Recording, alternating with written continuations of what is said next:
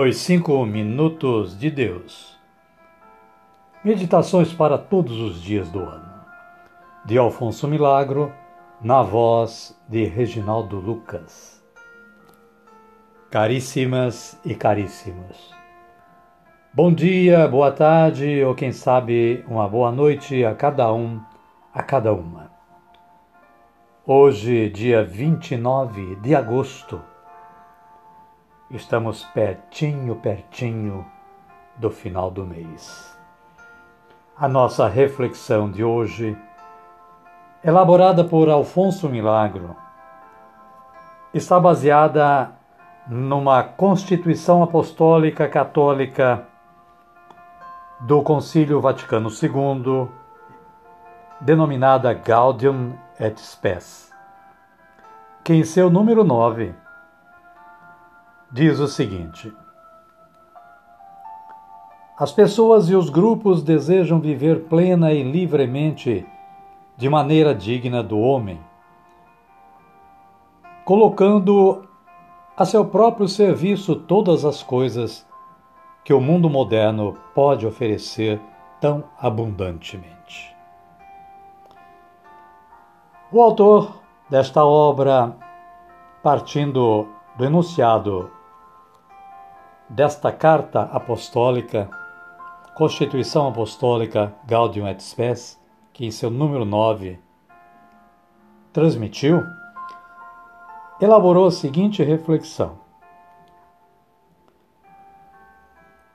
Ele escreve na década de 90 e já naquela época nós enfrentávamos no mundo isto que ele menciona: a angústia e o desespero que invadem os seres humanos, homens e mulheres. Fruto disso é a grande preocupação que muita gente tem em procurar analisar-se pela psiquiatria. Assim, o que essa gente necessita é de sua autoanálise, colocar-se diante da consciência e da própria vida. E a angústia surge porque não se divisa no horizonte uma orientação para a vida. E o desespero se apodera do ser humano, homens e mulheres, quando este ser humano vê que o horizonte se aproxima e, no entanto, não se viu sentido no caminho que se percorreu até ele. Em compensação, a paz e a tranquilidade começam a invadir este ser humano também. Quando este se sente situado na vida, quando conhece com íntima clareza os três básicos pontos da vida humana, quais sejam de onde ele vem, para onde ele vai e por onde ele deve ir. Um princípio, uma origem. Um fim ou termo e um caminho a percorrer. Cada passo dado na vida deste homem, deste ser humano, é um aproximar-se da luz, do objetivo, que é vitória e felicidade. É uma aproximação da fonte de todo bem, que é Deus. E voltemos novamente à mensagem da Gaudium et Spes.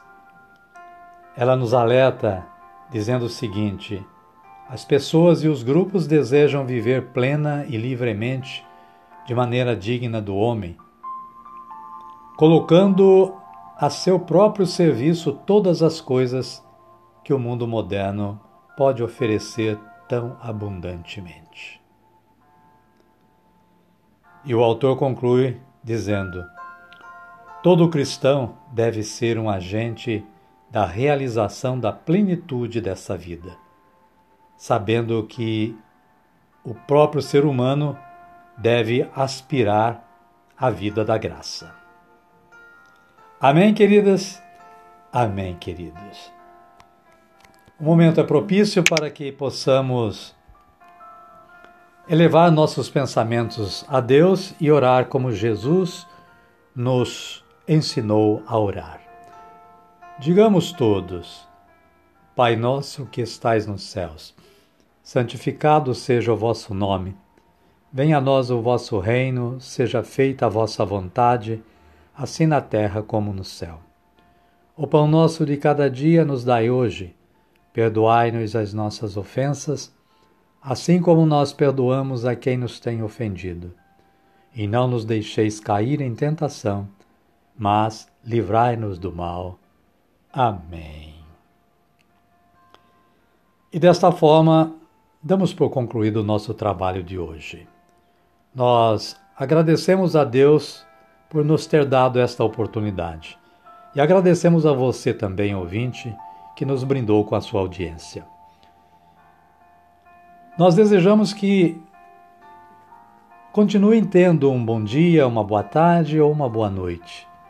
E que a paz de Jesus Cristo Senhor esteja sempre com todos e conosco também. Até amanhã, se Deus quiser. Fiquem na paz de Deus, irmãos.